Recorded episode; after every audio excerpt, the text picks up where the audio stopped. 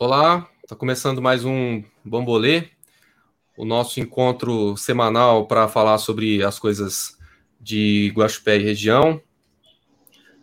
Hoje a gente está recebendo aqui no Bambolê a doutora Salma Regina Galati, que é diretora técnica da Santa Casa de Guaxupé.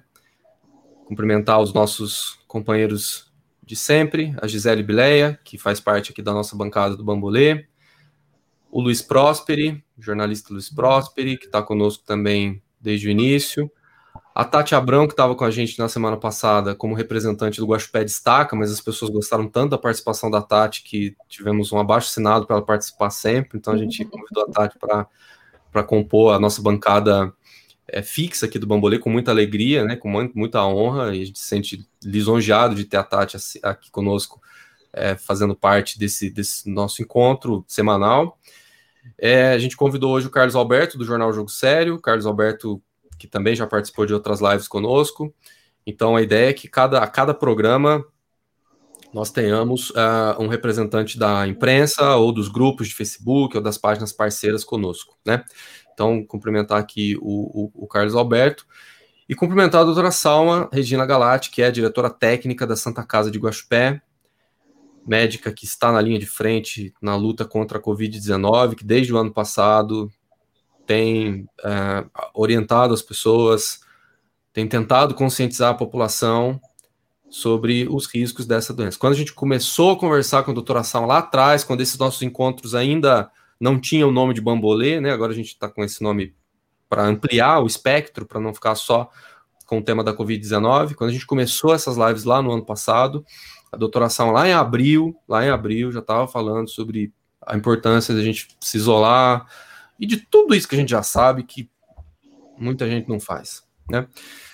É, eu fiquei sabendo que hoje a Santa Casa está com a UTI 100% ocupada. A UTI Covid está cheia, tem nove pacientes de Guaxupé, tem três pacientes de Montebello, tem um paciente de Guaranese, tem um de Arceburgo são 14 leitos da UTI e é, há 100% de ocupação nesse momento. Queria já abrir esse bambolê fazendo a pergunta aqui para a doutora Salma sobre a situação atual da UTI, se essa superlotação, se atingir 100% das vagas é uma coisa comum, é, qual é a, o significado disso, qual é o impacto dessa lotação para a saúde pública de uma forma geral, doutora Salma. Bem-vinda aqui ao Bambolê boa noite. Só ligar o seu microfone que está aí. É, obrigado, Caetano, pelo, pelo convite. É sempre bom a gente estar informando, que nem você disse mesmo, tentar conscientizar a população. 100% de ocupação de leitos UTI é, é quase uma tragédia, se não for o que a gente fala mesmo de caos.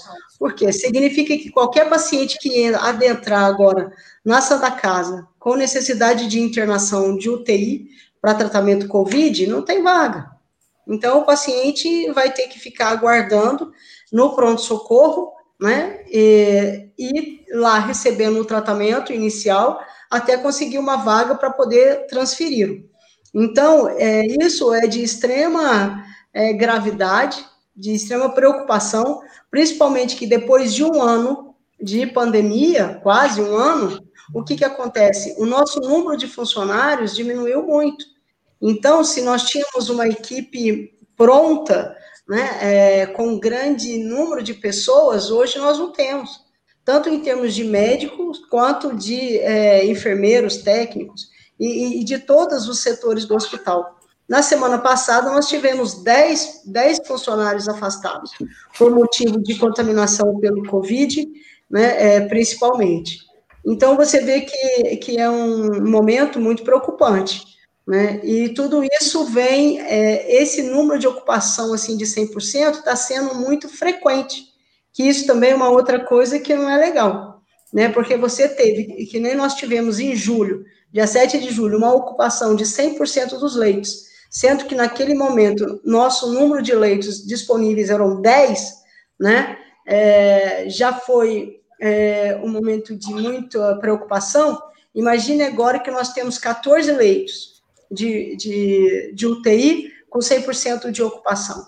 Então, você vê que alguma coisa nesse um ano e meio que já poderia ser melhor, em termos de, de vamos dizer assim, da, da população já está muito mais conscientizada, né? E, e não, não foi isso que aconteceu. Pelo contrário. Muito bem. Deixa eu passar a palavra aqui para o Carlos Alberto, nosso convidado aqui do Jornal Jogo Sério. Carlão, bem-vindo aqui ao Bambolê, boa noite fica à vontade para fazer uma pergunta para a doutoração. Boa noite ao Caetano, boa noite a todos os amigos da bancada, boa noite, doutora Salma, e todos os internautas que estão ligadaço aí com o Bambolê. Doutora Salma, já queria abordar, por, fa por favor, aquele óbito suspeito de ontem, aqui divulgado aqui pela Saúde Pública de Guaxupé. É, assim que foi noticiado, causou uma polêmica muito grande nas redes sociais, haja vista que é, entes queridos é, desse, desse rapaz, né, desse senhor que faleceu, eles alegaram que os exames deram negativo, então não teria por que colocar essa suspeição. O que, que vocês, enquanto, a senhora, enquanto diretora técnica da Santa Casa, está na linha de frente, e os outros médicos e enfermeiros, como vocês recebem esse tipo de coisa, doutora? Boa noite, obrigado pela, pela oportunidade. É, então, é com muita, é, assim, é, é, com muita surpresa, né, que a família e ou qualquer outra pessoa disse que não, que não era porque o primeiro exame deu negativo, significa assim, será que o nosso trabalho, ou será que as nossas informações não estão chegando de maneira efetiva para esses familiares? Porque o que acontece, Carlos? Você chega lá, você tem um quadro clínico suspeito, né? Você faz, princípio, no, no, é, no pronto-socorro, um raio-x, uma gasometria, um hemograma, e também dão suspeitos, que são é, compatíveis com a história e compatíveis com o diagnóstico inicial de Covid-19. Bem, é, aí você faz um antígeno. O antígeno deu negativo, né? Por quê? Não é deu negativo porque não era, porque talvez ele esteja sendo feito no momento que não é o ideal para que ele possa positivar. Porque a especificidade do exame, a sensibilidade do exame chega a 90%, 98%. Então, é um número muito grande né, de, de certeza pelo exame. Só que ele tem que ser feito no tempo hábil, ou seja, de o, o momento ideal seria o quarto dia do início dos sintomas né, daquele paciente que chega no pronto-socorro, no posto da aviação, né, ou no consultório particular, do início dos sintomas é, deste quadro agora atual de COVID. Se ele passar disso, chance, ou for antes disso, a chance dele dar negativo, é, ela é grande, ela aumenta. Só que nós temos outras coisas, nós não podemos nos basear só no resultado desses exames. Por quê? Porque mesmo é, já é consenso que história clínica, história epidemiológica, né, que a epidemiologia aí vem com contatos positivos. O paciente tem contatos com familiares, é, com alguém positivo, contato mesmo, né, de, de, de, conversar, de respirar o mesmo ar, tudo sem máscara e tudo mais, isso é contato, né, tem. Então, isso é epidemiologia forte e positiva, né. Ele tem uma, um raio-x de tórax, inicial, que é o que a gente faz no pronto-socorro, que chama atenção? Tem. Porque existem características próprias da infecção por, pelo vírus que dá um, um respaldo clínico para a gente dizer isso pode ser sim, né, infecção por Covid. Gasometria dela com hipoxemia, ou, ou PO2 lá embaixo, uma saturação baixa. Isso também já nos faz pensar ah, é uma insuficiência respiratória grave, é uma síndrome respiratória grave. Nesse momento de infecção, de pandemia por Covid, não dá para eu pensar assim, ah, pneumonia bacteriana. Não, não é. A gente tem que pensar naquilo que está em evidência, que nesse caso, infelizmente, ainda é a pandemia, um ano depois desse, do início desse quadro é, dessa, desse, desse surto, dessa pandemia, né? Então, o que que acontece? Então, naquele momento, esse paciente, ele é encaminhado, esse paciente grave que precisa de internação, ele é encaminhado para o setor de COVID. Se o paciente tem protocolo para internação na UTI COVID, ele vai para a UTI. Se ele tem já, é um caso, mesmo assim, é moderado, ele vai para a enfermaria COVID, certo? Mas eu não tenho, aquele primeiro exame dele foi negativo, né, que é o antígeno ou PCR, que a gente faz até o sétimo dia do início dos sintomas atuais, né? E, e, deu negativo, mas com toda essa suspeição clínica que eu falei, suspeição clínica, radiológica, tomográfica, gasometria, bioquímica e tudo mais, então o paciente vai para essa ala é, de Covid. Mas como que eu posso colocar um paciente que ainda tem tudo de Covid, mas não tem o diagnóstico é, laboratorial, eu não posso misturá-lo com os pacientes já confirmados. Entendeu? Então, ele fica numa ala separada, só para é, suspeitas de Covid. Isso, o que, que acontece? Se eu tenho um paciente nessa situação e tem uma enfermaria lotada de Covid, né? Eu vou ficar ainda, eu não tenho leito para esse paciente, porque ele vai ter que ficar isolado até que se confirme se é ou não. Entendeu? E nesse momento, como que eu vou confirmar? Outro exame que poderia ser feito, que a gente faz, e, e, e te falo com uma certa rotina, é a sorologia, que já é uma resposta mais tardia né, é, de anticorpos que há a presença do vírus. Mas isso é depois de 14 dias, o ideal até no 24 dia de infecção. Então, mesmo assim, mesmo um ano já tratando esses pacientes, um ano de pandemia, nós chegamos ainda em situações que, que não nos dá esse 100% de definição de diagnóstico, porque em algum momento falta esse exame laboratorial, né? Então, às vezes, as famílias não entendem isso, nesse sentido.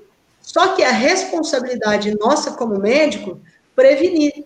Eu não posso deixar que um paciente que tem tudo para ser Covid, na hora que ele, ele, infelizmente, vai a óbito, mas sem esse outro exame que ainda pode ser feito que confirme, e deixar tirar o protocolo que existe de vigilância sanitária, que não somos nós médicos que definimos isso no sentido médicos da Santa Casa.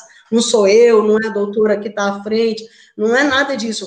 Isso são medidas sanitárias que vêm já da vigilância sanitária, né, que tem que ser feita dessa forma. E esse é o procedimento correto. Por quê? Porque nós estamos agindo nesse momento com toda a responsabilidade que nos é possível. Porque o pior que isso é o paciente ser positivo e chegar à sorologia depois do óbito, mostrando que ele era positivo, e durante o velório ele ter ficado ali exposto, podendo, na condição de poder estar contaminando a todos os envolvidos nesse momento é, de despedida. Entende? Então, eu espero que eu tenha sido bem explicativo, para que as Claríssimo. pessoas entendam. E que eu. É. Não, eu só, só com, com, dizendo só está sendo muito claro aqui, o pessoal que está assistindo a gente já está dizendo aqui, ó, a Maria Roseli Rodrigues. Obrigado, doutora Salma, por tanta dedicação. O Clélio Alves, boa noite a todos pelas informações, muito útil para nós. É, a Luciana Aparecida Isidoro Duarte, explicação excelente. O pessoal está tá comentando aqui, agradecendo o que a senhora está dizendo. A Silvana Martins, boa noite, doutora Salma, gratidão por estar sempre nessa luta árdua em favor da vida. Deus abençoe. Carlos está satisfeito com essa resposta? Quer emendar mais uma pergunta ou a gente pode girar o bambolê aqui? É, não, eu, essa pergunta aí, a gente estava. A gente vê, né, Caetano e amigos, é, esse burburinho aí nas redes sociais, as redes sociais cada vez mais fortes, né? Expressivas. Então, a gente não pode se furtar a fazer esse tipo de pergunta, porque é, tomara que sane as dúvidas de muito mais pessoas que, que, por conta dessas dúvidas, acaba suspeitando da idoneidade do trabalho e a gente sabe dos esforços, não só dos médicos, como dos enfermeiros, e não é nada legal ficar ouvindo falar que seu trabalho não está sendo bem feito, que não está sendo idôneo, né? Muito obrigado, viu, doutora? Bora lá, Bambolim. Muito bem. Nossa, não sei se vocês ouviram, tá caindo um temporal aqui, eu tô aqui em São Paulo, caiu uma... Aqui na Vila Madalena também tá absurdo. Aí também, na janela do próximo, ouviu, o, o trovão caiu aqui, caiu aí agora na sua, na, no seu bairro. São 8h18, a gente está ao vivo para 388 pessoas que estão assistindo a gente aqui nessa nossa rede. Na verdade, tem mais, porque tem é, são mais de 400 pessoas que estão vendo a gente agora. É, quem quiser seguir a página do Bambolê para receber os vídeos, para receber notificações, é só entrar na, no facebook.com.br Bambolê Guaxupé que e curtir aí a página para ver os vídeos. Mas também você que segue a página do Jornal Jogo Sério, por exemplo, vai receber aqui os vídeos do Bambolê. Quem segue a página da Tati Abrão, tá, a página da Gisele Bilé, a página da Santa Casa que está retransmitindo essa nossa live, também é, dos parceiros dessa nossa retransmissão aqui, a Rádio Comunitária, que transmite a gente em FM 87.9, Portal da Cidade, o Correio Sudoeste, Jornal da Região, é, também conosco a Revista Autêntica, o Cine 14 Bis e os grupos Guaxupé Destaca e Grupo Guaxupé, que são muito úteis no compartilhamento dessas informações aqui. Luiz Antônio Próspero, boa noite para você. Boa noite, Caetano. Boa noite à bancada toda do Bambolê. Boa noite, doutora Salma. Muito obrigado pela atender o nosso convite de estar aqui com a gente para esclarecer muita coisa importante da Covid, é, principalmente em Guaxupé. E a minha pergunta, me desculpe um pouco, estou afônico, ah, o barulho da chuva aqui também está muito forte. É, a minha pergunta para a doutora Salma é a seguinte: qual é a real situação da Santa Casa neste momento? É uma situação crítica? É uma situação que dá para levar todo o trabalho, todo o empenho que vocês têm feito desde o início da pandemia? Não, não digo só na questão de ocupação de leitos, mas na situação mesmo de profissionais à disposição. Como é que está a Santa Casa hoje diante desse quadro terrível que o Gospel está vivendo? É, boa noite. Próximo, é um prazer estar falando com você. A minha eu tenho de você bem cabeludinho na minha infância. É muito, muito legal aqui. Olha, é, eu, eu falo com muita tranquilidade que a Santa Casa tem feito um trabalho exemplar, nesse sentido de, é, desde o início, com reuniões, com muita seriedade, com muita dedicação do corpo clínico todo, principalmente o corpo clínico está à frente ali é, no, no tratamento da Covid-19, da administração, da, da diretoria administrativa, tudo, todos muito empenhados, o pessoal da administração, as meninas da compra, é, todas. Por quê? Porque desde o início nós precisamos nos armar contra essa doença. E tudo que a gente sabia era tudo muito pouco. E o que eu fico muito feliz é que as medidas que tem tomado até agora foram muito efetivas. No sentido início a gente não tinha muita opção de laboratório, fazer exames. É, né, é nós, a dúvida geral de todas as, as sociedades, né, de medicina, infectologia, é, pneumologia, UTI também, é, eu sempre procurei vir cada uma nas suas especialidades e principalmente ver e ler sobre as especialidades nossas dentro do Brasil, para saber adequar tudo que fosse preciso dentro da nossa realidade, né? principalmente até do, do, dos pacientes que são diferentes Tá, a conexão tá meio oscilando, a doutora Sal, mas acho que vai e volta, vai e volta. É isso. A Gisele falou que tinha, tinha uma questão né, para fazer para a doutora Salma é, sobre essa. Vamos ver se vai voltar o vídeo da doutora Salma. Tá indo. A chuva aqui em São Paulo tá tendo consequência em Guaxupé. Daqui a pouco ela tá aqui em Guaxupé, hein? É. E pior que normalmente é assim, quando chove aqui, chove aí também, né? Mas vocês viram hoje, eu até coloquei no começo aqui da conversa, a, a lotação da UTI, ó. Nove pacientes de Guaxupé, três pacientes de Montebello, um paciente de Guaranésia, um paciente, um paciente de Arceburgo, e são 14 leitos é, que estão ocupados. Hoje a gente teve um boletim da, da prefeitura, foi hoje ou foi ontem que saiu, infelizmente, mais um, mais um óbito. Foi, on, foi, foi ontem, né? Hoje de manhã. Ontem foi, foi o óbito suspeito, é. né? Aquele que eu é. perguntei para ela. Hoje foi um óbito confirmado. Nós já aqui, chegamos aqui. Então, é, falando, voltando para a pergunta, né? Então, o que, que a gente fez? Isso é um exemplo de, é, de organização. Nós, pedir, nós vamos pedir para a senhora responder de novo caiu o seu vídeo e aí a gente não ouviu nada. Eu não sei se a senhora percebeu que tinha, tinha caído a transmissão. É, eu vi que a imagem estava, mas achei que tivesse com som. Bem, vamos do início, então? Cai, então caiu, vamos caiu, falar do início da pergunta. É, Como vamos responder de novo desde o início, pode ser? Pode, então eu vou, vou resumir aqui. Então eu estava falando assim que desde o início a Santa Casa vem se preparando muito para esse momento e para se é, o tratamento dessa é, dessa pandemia.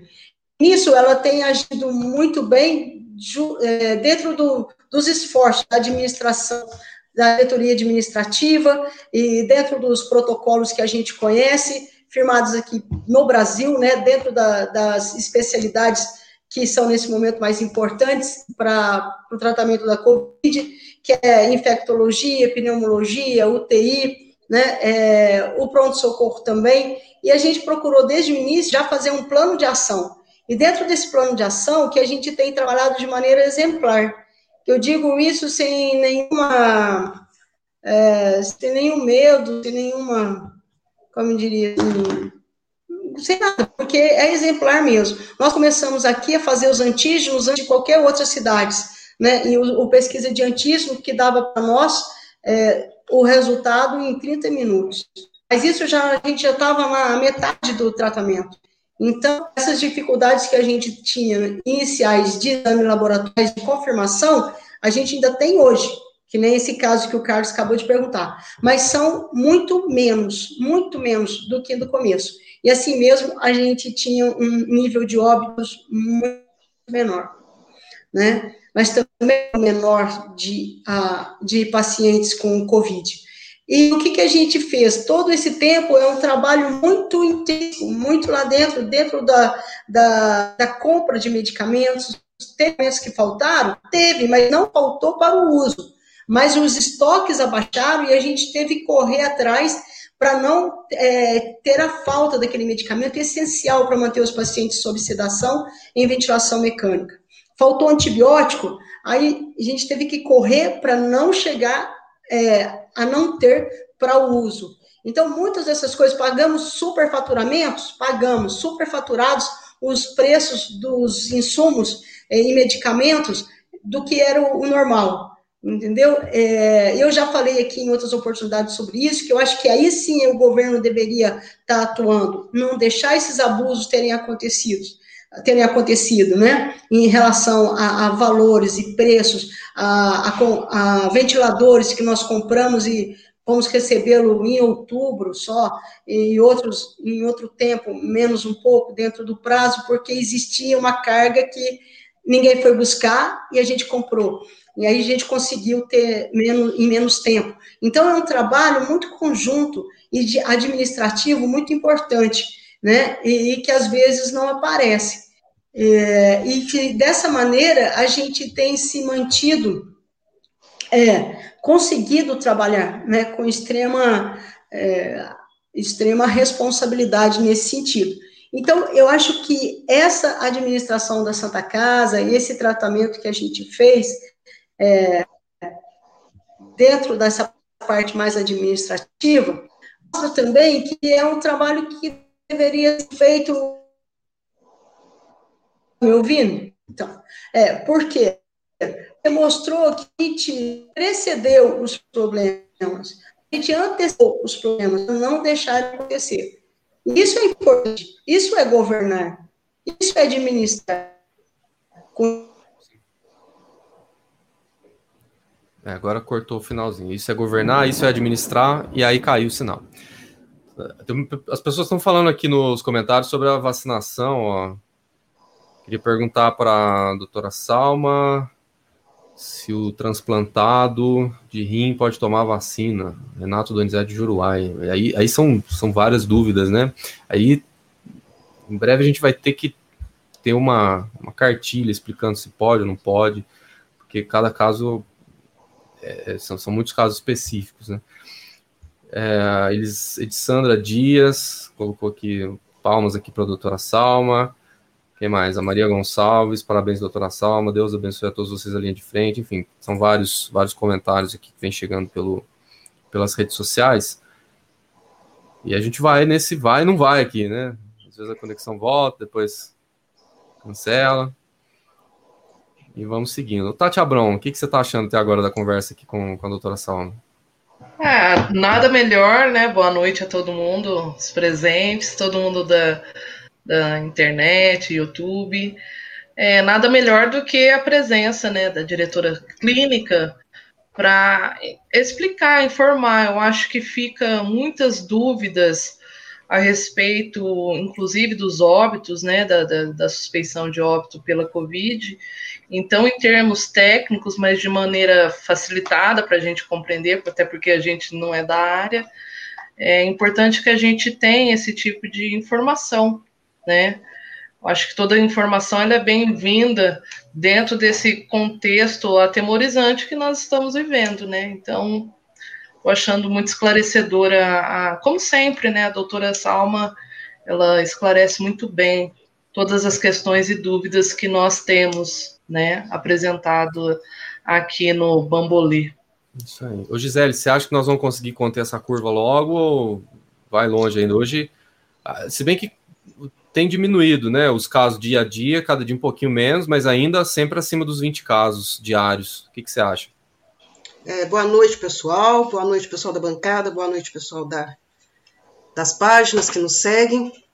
Então, nós voltamos agora a ter aquele número de casos que é o pico da primeira, vamos dizer assim, da primeira fase, né? Quando nós, é, é, lá por meados de agosto, setembro, nós tínhamos né, 20 casos, 24 casos. Então, não, de certa forma, a gente está um pouco acima ainda do que a, daquilo que foi a, vamos chamar assim, a primeira onda, né?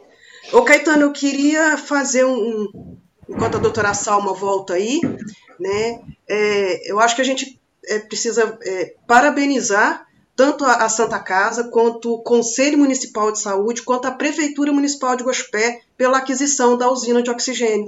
Nesse momento que a gente olha para o Amazonas, né, é, olha para Manaus e vê o sufoco que eles estão passando, porque a demanda de. É, e é importante colocar isso, que a demanda de oxigênio ela é bem superior à capacidade de produção né? Tanto que nós estamos dependendo de oxigênio é, é, de outro, eles estão dependendo de oxigênio de outros estados e, de, e, e até de outros países, né? Eles tiveram o, vamos dizer, o time perfeito em adquirir, em, vamos dizer, modernizar. Parece que tinha uma pequena usina, né? E agora adquirir uma uma, moder, uma mais moderna e, e Guaxupé agora, vamos dizer, é autossuficiente na produção de oxigênio. Isso para a gente é um grande alívio. Para quem não sabe, fica essa informação. Eu acho que alguns portais de notícia reproduziram essa, essa informação. E que a doutora E já vou no. Pra gente, que agora ela voltou aqui. Voltou, Sim. mas não. Acho que congelou a imagem também. Tá difícil a conexão hoje. Doutora Salma, tá ouvindo a gente? Alô, doutor. Oi. Então, vocês estão ouvindo um trovão, né? De, de terminar a explicação. Reflexo tá vindo aqui. Tá difícil, viu, a conexão, viu, doutora Salma? Melhor. Não sei se a senhora tem condição de mudar de, de, de local aí na sua casa, se tem como colocar em outro lugar para de repente ter um, uma conexão melhor, porque tá, tá falhando mesmo. É, é o melhor lugar. Que a imagem está oscilando. Eu estou ouvindo vocês bem. Então, então vamos lá, vamos, vamos, vamos ver se a gente consegue complementar a fala. Depois, qualquer coisa, a gente, a gente tenta reiniciar aqui.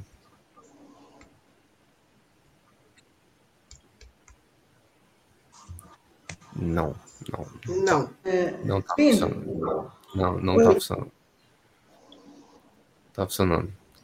É melhor, é melhor a gente des desconectar e tentar de novo. Vamos desligar, a senhora entra de novo e continua aqui. Enquanto isso, a Gisele segue o que ela estava. Segue o raciocínio que ela estava falando. Não, é, é, é só, é, é só para dar é, essa informação para o pessoal, pra, eles podem ler mais aí na, nas páginas, nos portais de notícias de gospel. Não sei precisamente qual que colocou, né? Mas o, o Dr. Edson falou a respeito disso a semana passada.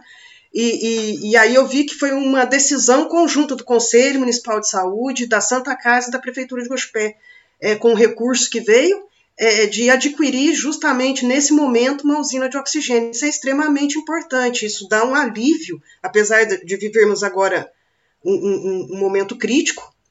É, é é interessante observar a, a como os números da UTI eles é, é, se transformam rapidamente, né? Num dia você tem seis leitos ocupados e de repente você tem 11, 14, né? Então, é, é, não existe uma segurança de falar assim, ah, nós estamos com 50% da UTI é, lotada, vamos relaxar. Não, não, dá para ter esse relaxamento. E aí volto a colocar, porque hoje eu passei por duas situações que, que, que são preocupantes. Eu fui no mercado e nenhum funcionário do mercado usava máscara. Não vou dizer o nome, mas eu me senti totalmente desconfortável, né? A pessoa do caixa não usava máscara, a pessoa dos frios não usava máscara, a pessoa que repunha a mercadoria não usava máscara, e inclusive tinha uma funcionária com a máscara no bolso. E, e, e, e um vendedor ambulante bateu na minha porta sem máscara. Então são coisas que as pessoas. É, é, é, duas coisas. Estamos seguindo os protocolos de segurança realmente, de, de, de higiene né, de prevenção? Estamos seguindo mesmo, gente? Vamos ser honestos com a gente mesmo. Estamos seguindo? Né?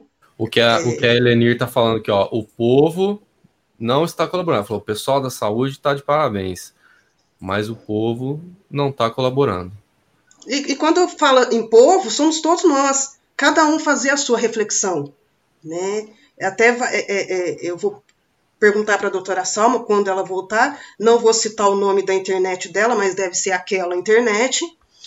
É, que é a mesma que a minha, por acaso, mas hoje ela tá um coco, porque eu liguei lá, quebrei o pau, né? É, ameacei ir lá pessoalmente. É... Você ameaçou fazer um barraco lá na porta, é isso? Sim, eu dei a entender que eu iria lá. Falei, moço, ô moço, Aí hoje ela está assim, satisfatória. Aí veja bem, é, é, é, a gente pensa muito assim é, é, na gente, né? Eu, eu, eu, sempre penso em mim, tá? E a gente não está olhando muito para o, para o outro. Né? Pensa, mesmo essa família que hoje é, é, é um óbito suspeito. A Covid, gente, ela despedaça é, famílias, ela despedaça pessoas você vê os profissionais de saúde de, do, de Manaus dando seus depoimentos, vocês vê os depoimentos dos funcionários da, daqui de Gospé, nós colocamos um a semana passada. Você vê o, é, o, marido de uma enfermeira vivendo numa tensão de medo de que sua esposa possa ser contaminada. Você vê um médico perdendo um paciente. Você vê famílias perdendo avós. Em Juruáia teve uma família que perdeu três pessoas num prazo de 20 dias eu, eu, eu acho que a gente precisa fazer essa reflexão. É, é, nós estamos aí com a vacinação é, 1,4% do, do, do necessário de que nós precisamos vacinar e está todo mundo relaxado. Né? E a gente sempre procura culpados, mas se a gente olhar em todos os lugares, as pessoas não estão seguindo os protocolos básicos. Eu passei num bar esses dias ali no Planalto, Ninguém vai saber porque tem muitos bares no Planalto. Gente, sem brincadeira, tinha uns 40 idosos num, em 3, 2 metros quadrados. É. E uma coisa, né? A gente projeta a nossa vida no outro, no cuidado com o outro, né? Fazendo uma anotação rapidinho, só em termos de reflexão mesmo, né? Um dos nossos instintos mais básicos é a nossa autopreservação, autopreservação da vida. Então, de alguma maneira, mesmo com esse é, momento grave que nós estamos atravessando, enfrentando um, um, vírus invisível, altamente contagioso, com vários tipos de reflexos, como esse que você apontou, mesmo assim, a autopreservação, o instinto de autopreservação, ele está completamente apagado, né? boa parte das pessoas ainda pensam que são é, super-homens e que tá tudo bem, vamos enfrentar a vida, vamos não cumprir o básico do básico para manter a preservação da sua própria vida, da sua própria espécie e também do próximo. Então, assim, fica como reflexão, né? Qual que é o valor da sua vida?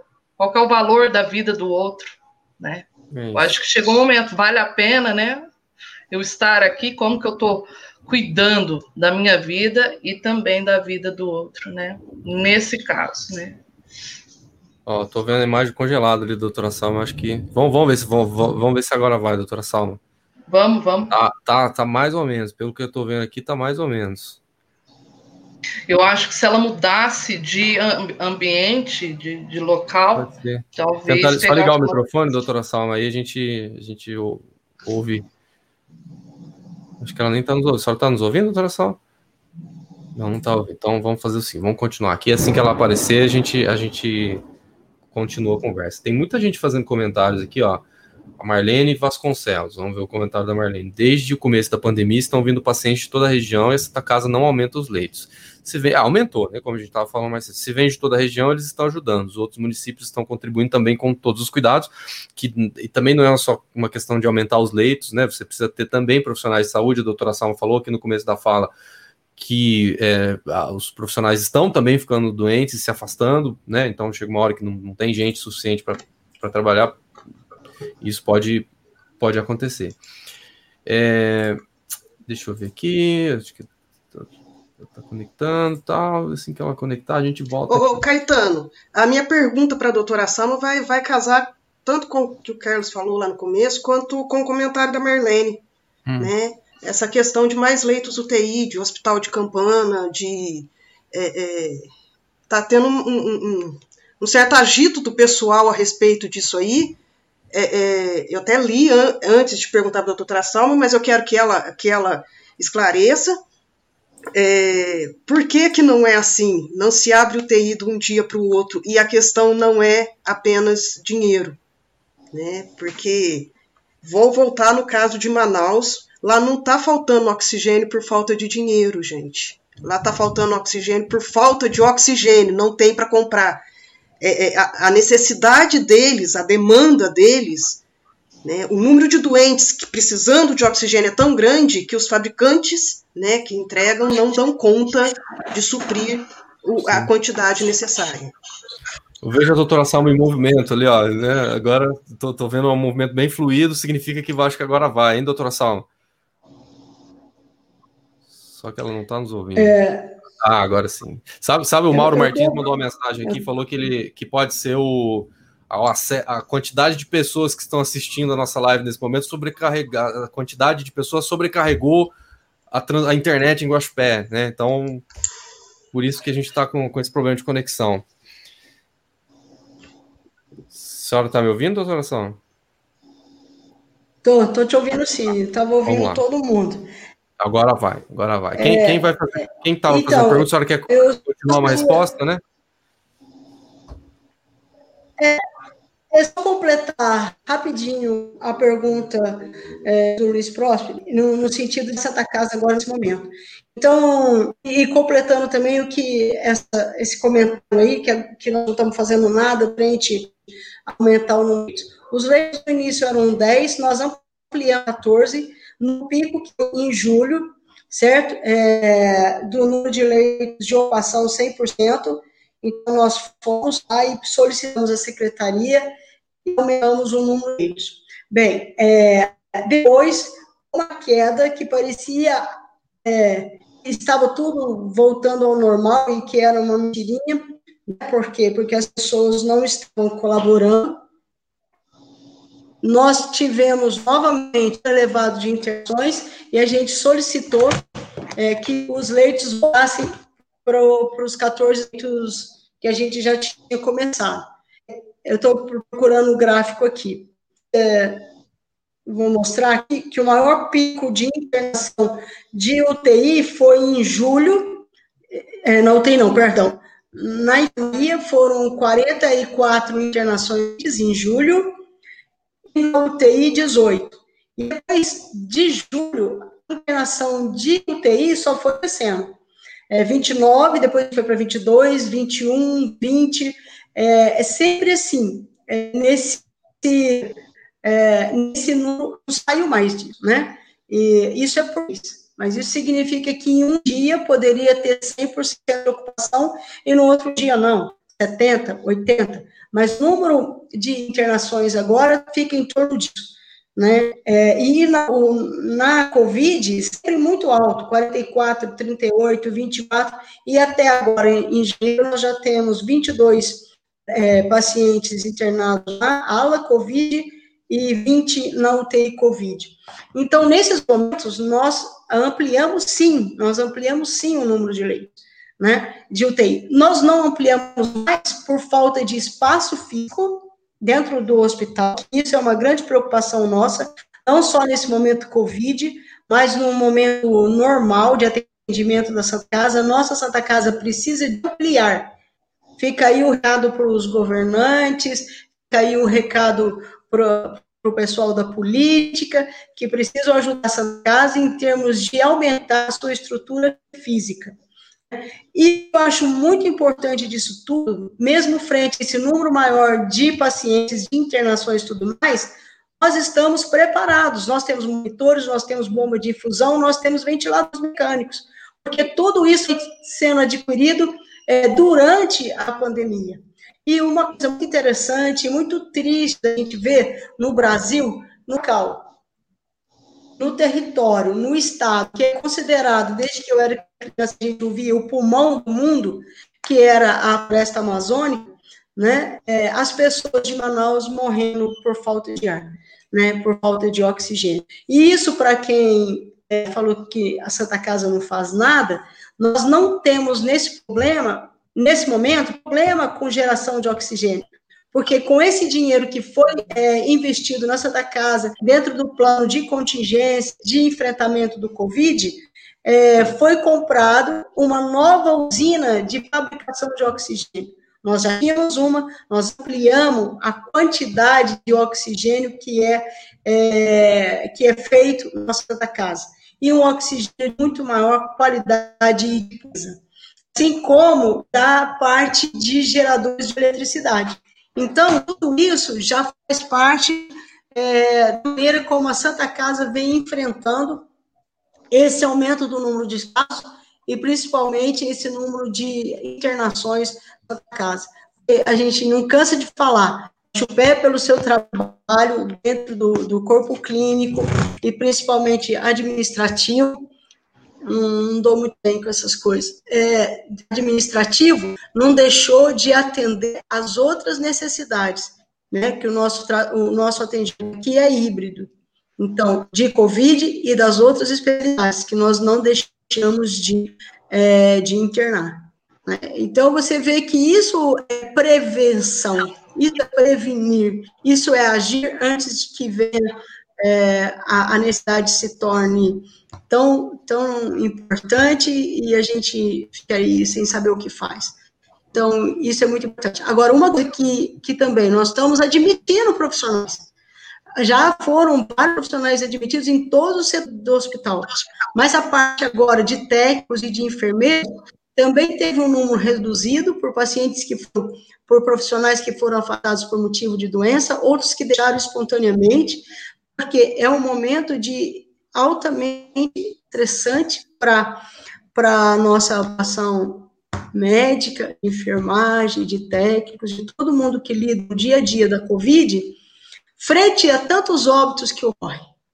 Vocês pensam, é claro que na UTI é um local que se morre muito, porque a gravidade dos pacientes é extrema, mas ter que confrontar com óbitos praticamente quase toda semana, né, mesmo com todos esses esforços, com todos os pacientes que já estavam melhores, foram estubados, tiveram que ser entubados novamente, foram traqueostomizados, para melhor, melhorar ainda mais a ventilação, e de repente morre entre o choque, não respondem, né? E isso não é, isso não é nosso de Guaxupé, isso é do mundo inteiro que a gente viu.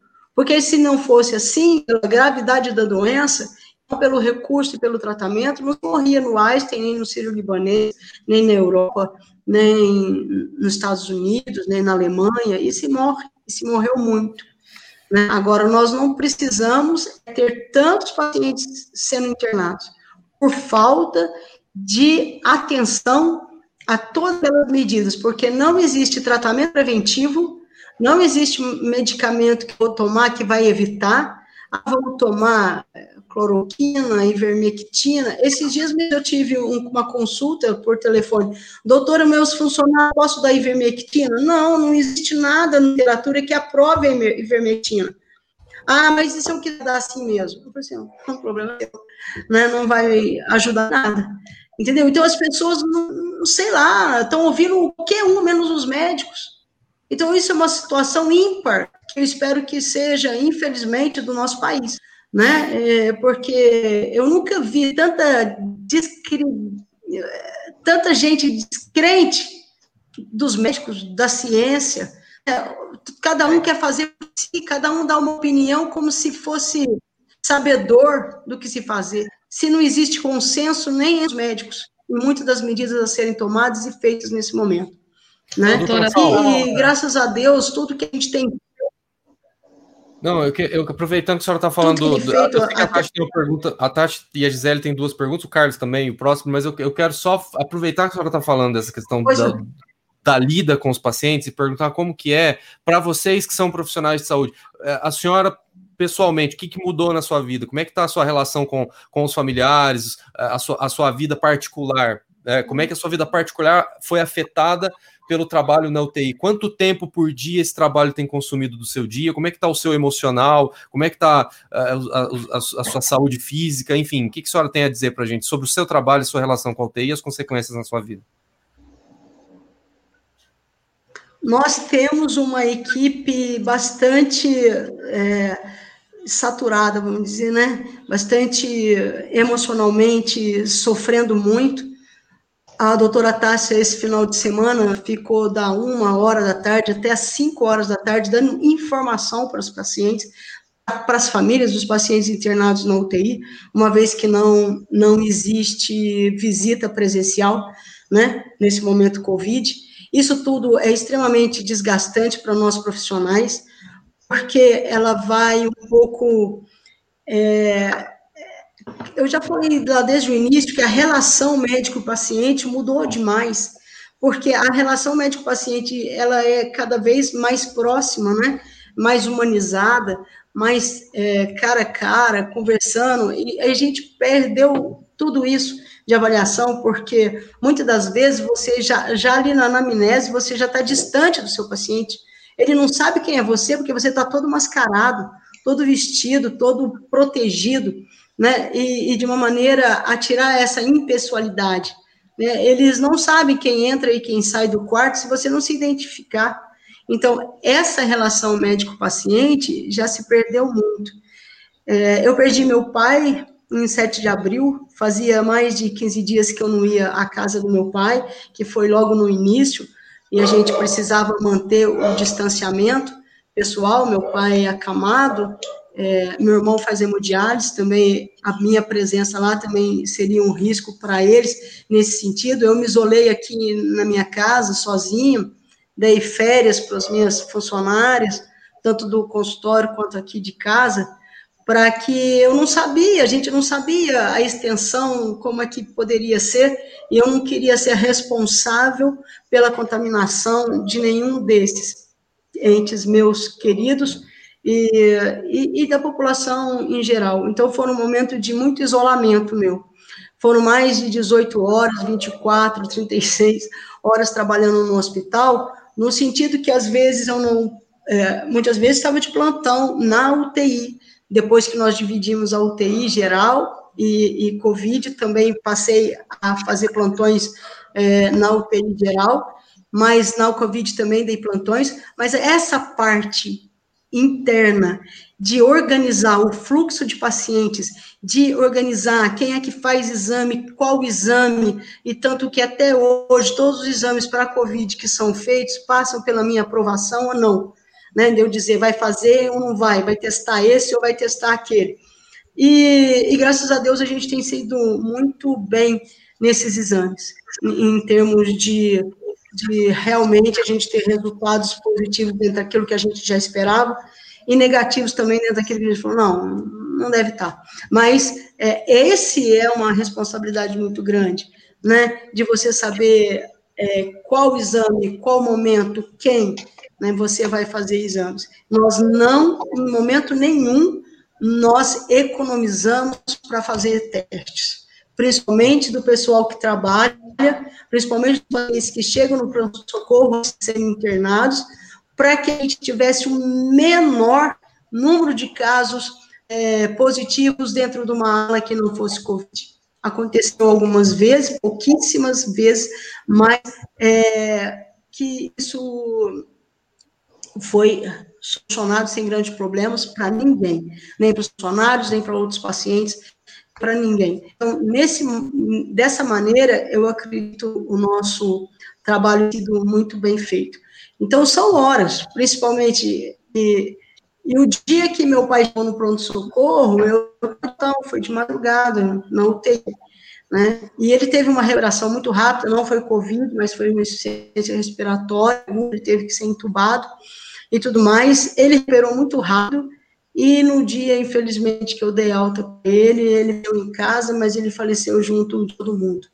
Né? Isso nos dá um certo alívio, porque eu acredito, falei isso, que eu tenho certeza que ele foi naquele momento no hospital para a gente se despedir, para a gente se ver. Eu agradeço a Deus pela oportunidade que ele deu de poder ter do meu pai num momento tão delicado na vida de tantas pessoas né? E a gente entende o drama das pessoas que não tiveram essa mesma sorte de despedir, né?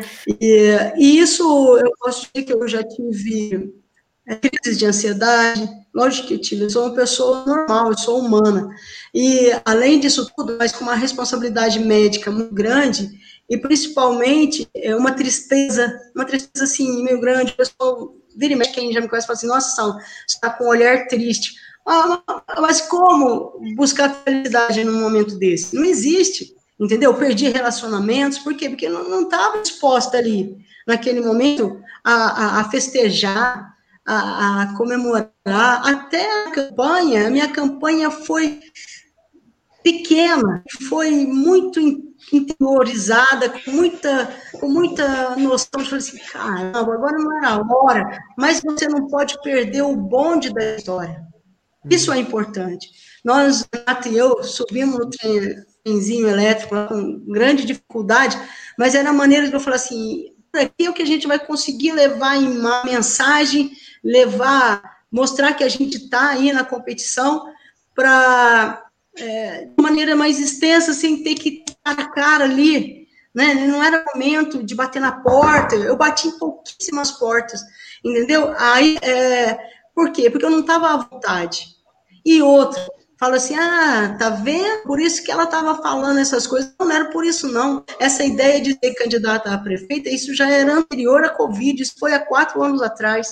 Mas eu tive que sair do, do partido, porque existia outro candidato, não, não era a opção do partido. Depois fui vereadora e fiquei nisso.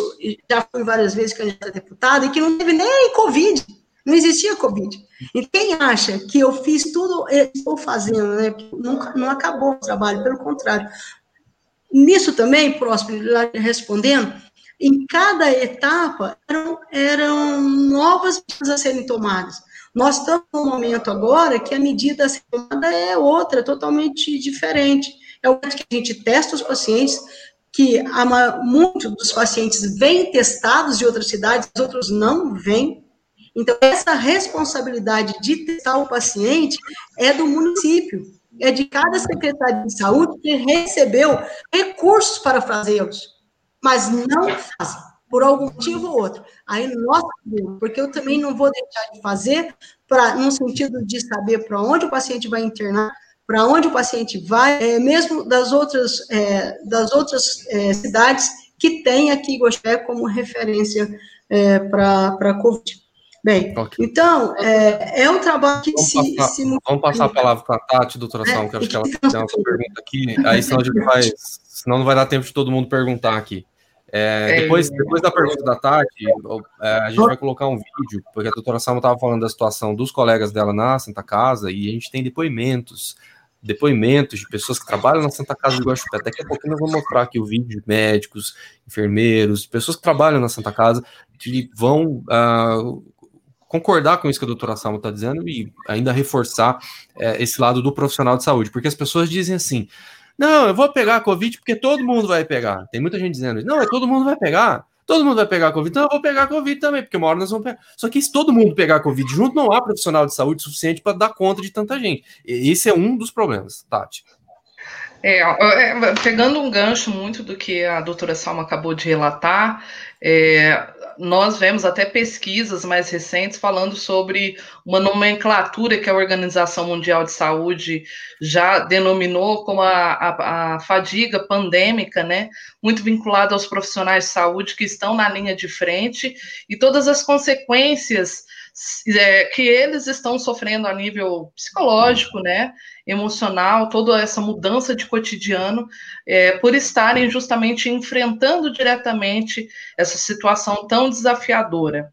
É, dentro deste contexto, chegou, né, a, as vacinas chegaram, e inclusive na nossa cidade, no último dia 20, já começaram as vacinações. Eu gostaria de saber da doutora, que foi é, vacinada também, né, com toda, todo o merecimento possível, por estar na linha de frente, quantos profissionais, não sei nem se eu posso fazer essa pergunta, se é um dado público disponível para a população, mas quantos profissionais hoje estão atuando na linha de frente do combate à Covid-19 e quantos desses já foram vacinados?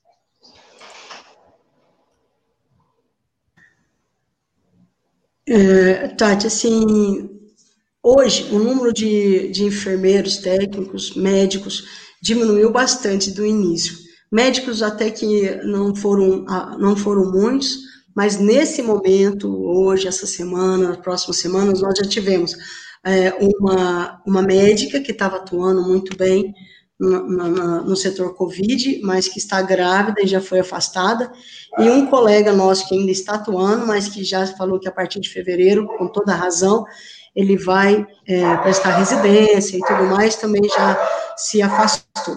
Então, nós já tivemos dois médicos que não estão ali no todo dia cuidando. Além do doutor Sérgio e eu, que estamos na UTI geral e que nos afastamos da UTI Covid também, desse já desde a metade do ano passado. É, a, a, todos, todos os funcionários que estão na linha de frente foram vacinados dentro do hospital. Linha de frente mesmo, que está todo dia, que é, cuidando dos pacientes diretamente da UTI Covid, da ala Covid, tá certo? Do pronto-socorro, é, da UTI geral, porque eles se rodiziam entre eles, equipe principalmente de técnicos, enfermeiras, eles sobem, vão para a UTI Covid, voltam para cá, ah, faltou funcionário, tá com... Esses dias a gente trabalhou com dois, três funcionários na UTI, é muito pouco. Principalmente agora, imagina uma UTI Covid. Eu não tenho exatamente para você o número deles, exatamente por causa disso, que muitos estão afastados, né? Mas todos que estavam ali na frente foram vacinados. Inclusive, no dia da vacinação que começou lá no hospital, enquanto não vacinou todo mundo que estava trabalhando ali na UTI Covid, na UTI, na Covid, é, na limpeza da UTI, na, na radiologia da UTI, na radiologia não, perdão, radiologia ainda foram vacinados depois. Então, aquelas pessoas que estavam ali da enfermagem e tudo mais que eu posso lhe garantir, foram vacinadas. E todos os enfermeiros vão sim. Agora, não é a Santa Casa que disponibilizou. Nós, nós fizemos é, uma lista que foi solicitada e para a Secretaria de Saúde. É a Secretaria de Saúde que está disponibilizando as vacinas, entendeu? Então, é, vão ser todos vacinados mas no tempo é, que houver essa distribuição. É claro que quem está na frente tem que ser vacinado primeiro, não tem dúvida. E assim eu fui vacinada depois que todo mundo vacinou. Eu falei, não, tudo bem, pode me vacinar agora. Sou vacina aí? Sou bom. Então aí eu vacinei. É, mas, é, se todo mundo tiver essa consciência, vai ter vacina para mundo. E, principalmente, a consciência deve também da Secretaria de Saúde, é, que segue, sim, um protocolo né, de orientação da Organização Mundial de Saúde, da, da SESC, a Secretaria Estadual de Saúde, é, e tudo mais, que deve vacinar primeiro ou não. Então, é, se você pedir minha opinião, quem deve ser vacinado primeiro, é, é um pouco diferente do que tem sido pela minha opinião, de que uns poucos, eu acho que tem que ser muito. É, a gente vai vacinar. É, vamos passar para a próxima pergunta aqui. Próxima pergunta, o Carlos Alberto fez poucas perguntas aqui, depois a gente segue aqui com, com a Gisele. A Gisele tem um a Gisele fez uma cara de eu tenho uma pergunta sobre esse assunto aqui. Mas depois a gente volta nesse tema aqui, porque né, o bambolê vai, vai girando, girando e tal. A gente não pode, não pode deixar cair, né? A gente tem que. Eu não fiz nenhuma pergunta para a doutora Salma, eu fiquei aqui falando, eu fiquei aqui de né? comentarista. Né? É verdade. É. Deixa, mas, vamos passar para o Carlos, aí na sequência você faz a pergunta, pode ser? Pois é, Caetano e todos os amigos, o que a gente é, acha, acha que vale a pena dizer também, né, a doutora Salmo poderia até falar mais sobre isso, é que o novo coronavírus, ele traz também como é, aspecto negativo, o impacto negativo, também os problemas emocionais, né? Caiu, Aqui viu, Carlos? Caso... Caiu, a doutoração caiu e tá voltando, mas se quiser continuar, fica à vontade. Sim, aqui em casa eu tenho duas crianças, né, que desde o início da pandemia, igual, iguais a todos os estudantes, deixaram de ir para a escola e estão assistindo aulas online. As aulas online delas é, ocorreram durante 2020 com muita regularidade, tem até que parabenizar os professores, a equipe da escola delas, mas não é a mesma coisa. Eu noto que desde então, as minhas crianças e as crianças dos amigos que eu conheço, elas têm desenvolvido comportamentos é, novos, comportamentos assim, que a gente fica muito triste, porque vê depressão também nas crianças por conta da falta de contato com os amigos, com os professores. Adultos, adultos entram em contato com o jornal Jogo Sério, pessoal, Agora, menos porque esse serviço que eu vou falar agora, eu acho que ele até parou. Mas quando estava aquele serviço da Guarda Municipal, dizendo para as pessoas ficarem em casa com aquele alto-falante, tinha pessoas que ligavam para mim e falavam: pelo amor de Deus, fala para eles pararem, que eu já estou morrendo aqui, meus nervos não estão aguentando mais. Ou seja, os outros aspectos negativos do coronavírus. O aspecto econômico, então, nem se fala. Nós vivemos um problema há poucas semanas aí, um embate entre saúde e, e, e, comércio. Embate esse que não deveria ter nem ocorrido, né? Porque cada um tem que ter o seu bom senso, seguir. Nós estamos falando de uma coisa que está matando pessoas, né? Mas esse aspecto aí emocional eu tenho visto que está machucando muitas pessoas também, viu, doutora Salma? É, exatamente. É, essa, esse sentimento que entre todos, eu acho que é uma grande depressão, né? Que, que, que dá. É, é isso que a gente fala quando a gente começa a falar de novo normal, novo normal. Não dá para falar que a gente vai ser a mesma coisa, que todas as atividades nossas vão ser iguais ao que era antes. Não tem, não tem conformidade para isso. Eu ainda fico, às vezes, é, até um pouco surpresa de ver pessoas que estão levando a vida normalmente, como se nada pudesse acontecer, comemorando, levantando taças, né? E como se fosse uma coisa normal, corriqueira, que as nossas crianças fiquem longe, presas dentro de casa. Né? Tem grandes ensinamentos com isso, né? Que esse convívio maior entre pai e filhos, talvez isso traga frutos melhores, né? Crianças melhores, né? Pais e mães melhores mas a gente não sabe se o mundo tem esse desempenho. Então, às vezes eu sigo algumas pessoas que eu falo assim, elas estão fora da casinha, porque não é possível que estejam viajando, comemorando, achando a beleza naquilo que nesse momento não tem beleza, né? Então, para o profissional de saúde que está lá dentro, arriscando a vida, arriscando a vida, sabe por quê? Porque além de todo esse tratamento, assim, você sabe que você pode pegar. E a partir daquele momento que você pegou, uns vão desenvolver doença grave, vão morrer como tem morrido, né? outros não. Outros vão ficar com sequelas pulmonares importantes que vão atrapalhá-los para a vida inteira. E vão morrer por causa das sequelas e não tão agora, nesse momento, por causa do vírus gente que foi contaminado há seis, quatro meses e que ficaram com sequelas pulmonares. Entende? Agora, imagine um profissional de saúde trabalhando nesse calor infernal que tem feito, não pode ligar condicionado, não pode ligar ventilador, você debaixo daquela roupa cuidando e correndo o risco de, de contaminar. É o é. novo é. normal que a gente vai ter que aprender a saber o que é, né? E a é, ver de uma maneira melhor, falou, que tudo isso roupa... sirva a roupa da UTI, a roupa do trabalho da, que a doutora São falou, vamos mostrar aqui, ó, os funcionários da Santa Casa. Presta atenção. Meu nome é Marilza, eu trabalho na UTI Covid da Santa Casa de Guaxupé. Eu sou a doutora Tássia, médica da UTI Covid. Eu sou técnica em enfermagem e faço parte da equipe do pronto-socorro. Sou enfermeira da Santa Casa de Guaxupé. A gente está aqui dentro trabalhando para ajudar vocês.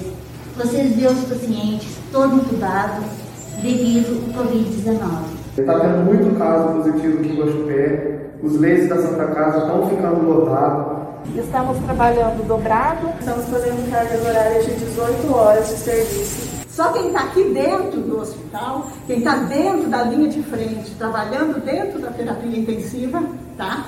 Que sabe o sofrimento de cada um. A demanda tem aumentado muito sobre os casos de Covid. Está extremamente exaustivo trabalhar. Maquinário a gente consegue, cama consegue, todo o material consegue. Mas e os profissionais? Tenham consciência que isso vai passar. Fiquem em casa. Por vocês e por nós também.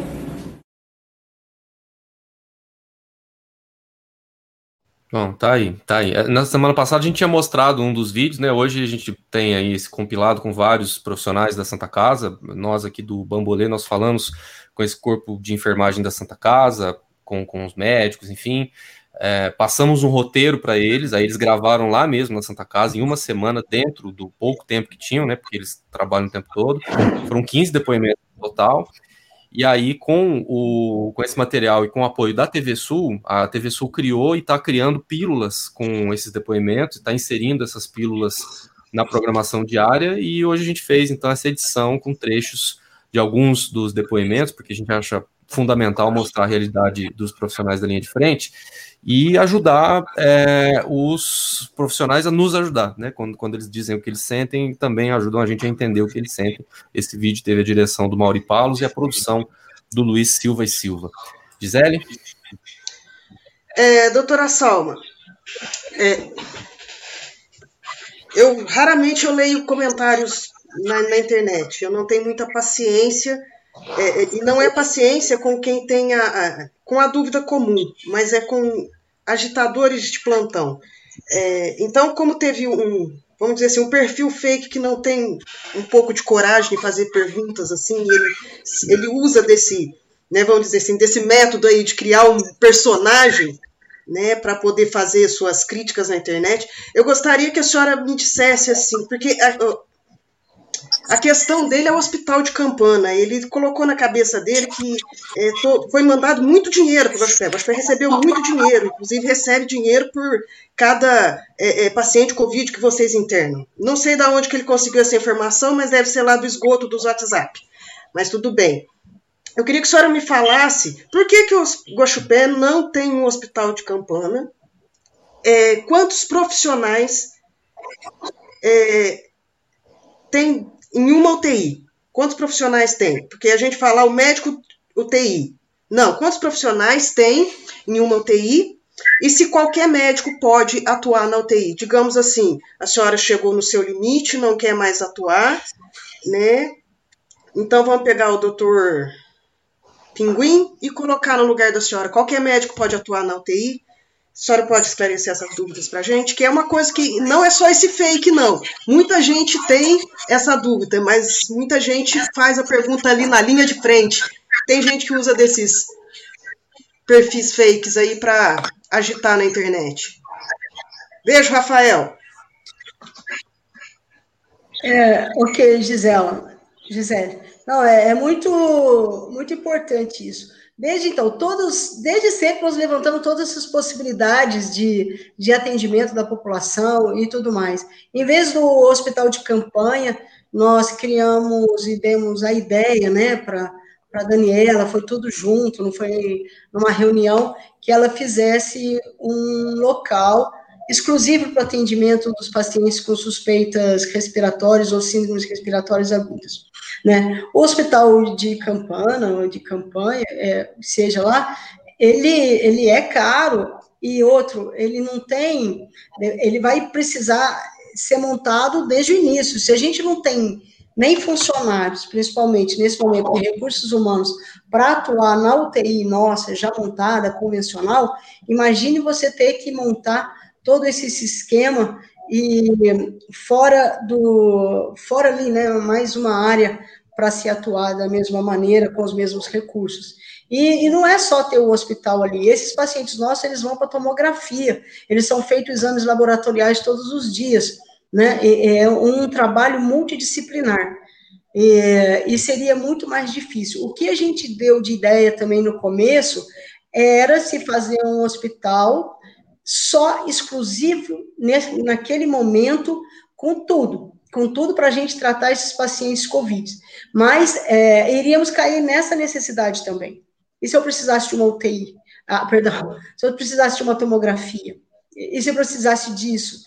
Nós até tivemos algumas oportunidades de ter o tomógrafo, mas não tinha naquele momento o espaço físico ideal dentro daquilo que era solicitado, era tudo dentro de 12 horas e tinha que resolver, e nós não tínhamos naquele, naquele momento. Então, é, tudo isso foi pensado. Não pense vocês que a gente fica lá só, ah, estamos recebendo muito bem.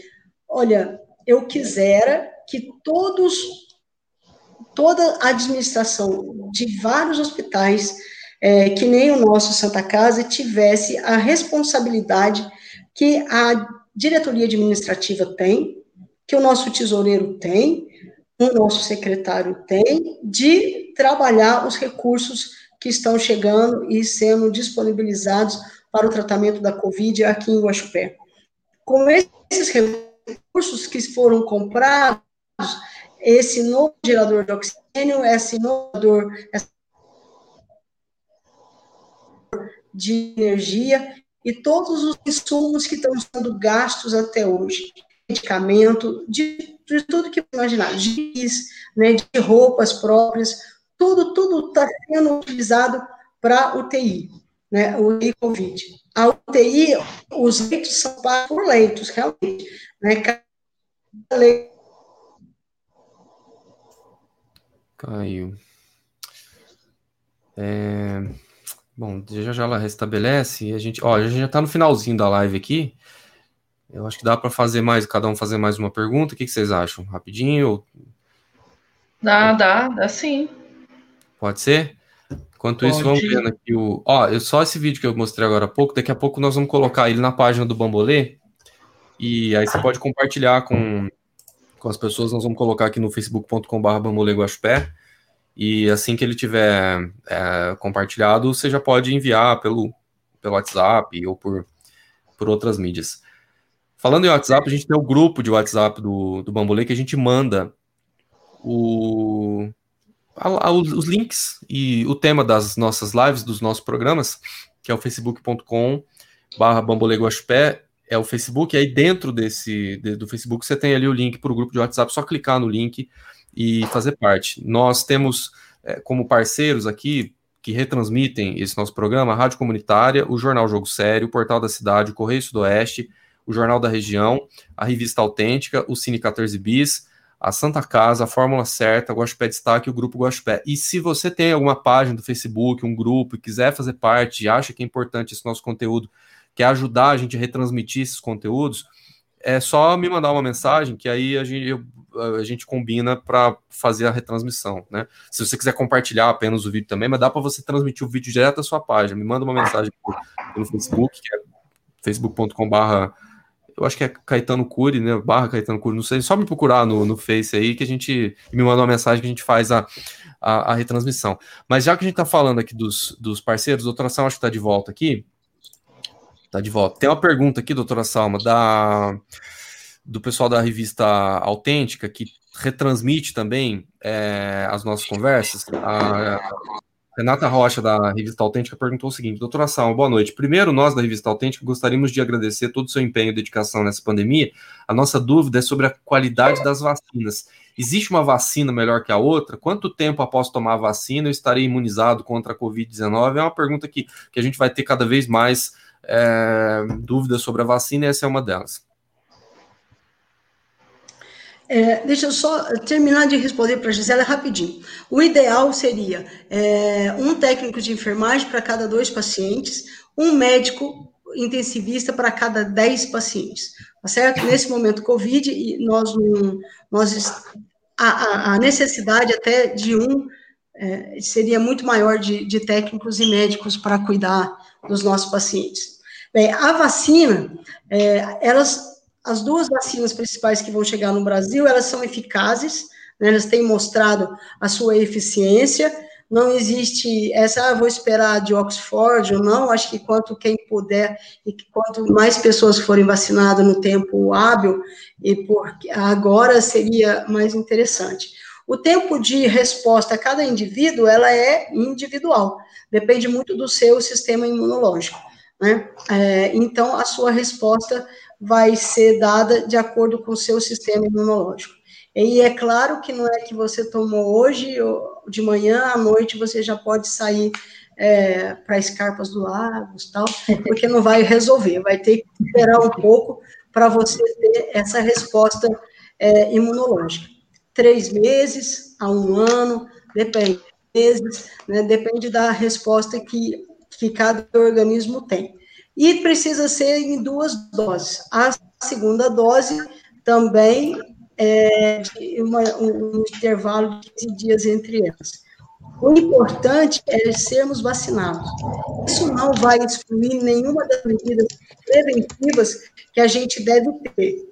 É, isso é muito importante. A lavagem de mãos, o uso de máscaras, desde o início para sempre, vai ser uma atitude de pobreza nossa, de muita responsabilidade e de muita inteligência, porque além de tudo é muito simples, cada um pode lavar as mãos, álcool e as máscaras, né, e manter o distanciamento é, social. Só assim nós vamos conseguir fazer a prevenção, porque quando essas medidas foram tomadas de maneira eficaz, tivemos número reduzido de óbitos e número reduzido de, de infecção.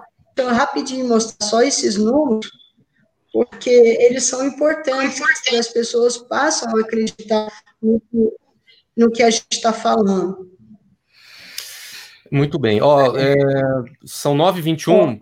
Cada um vai fazer uma pergunta aqui. Ah, a senhora vai falar os números, né? mas antes de, é, de a gente encerrar, só, só dizer que são 9h21 agora. A gente vai, cada um vai fazer uma última pergunta e aí a gente encerra. Mas pode, pode concluir, doutor Sal. Não, é só para vocês verem que nós tivemos internações na UTI Covid em maio é, e junho. Em maio nós tivemos é, dois pacientes, depois em junho é, 21, e, e foi, foi diminuindo demais, né? 21 não, tipo 11, e depois 18, aí foi subindo em julho, ó, 18, 19, 22, 21, 20, 16 em dezembro, e agora em janeiro nós já estamos com 40. Entendeu? É, é muita gente, é um salto muito grande, né? Porque o relaxamento veio de novembro para cá, né? E com um pico nas festas de Réveillon e na abertura do, do, de bares, botecos, etc. e tal. Então é, é, muito triste ver essa realidade, sim. saber que é, um, é algo que poderia ter sido evitado. Sim, sim. Bom, é, tem, tem jogo, tem jogo segunda-feira. Eu sou de uma época que o jogo era só quarta e domingo. Tem jogo segunda-feira à noite, tá tendo futebol agora. Que time que a senhora torce, doutora São?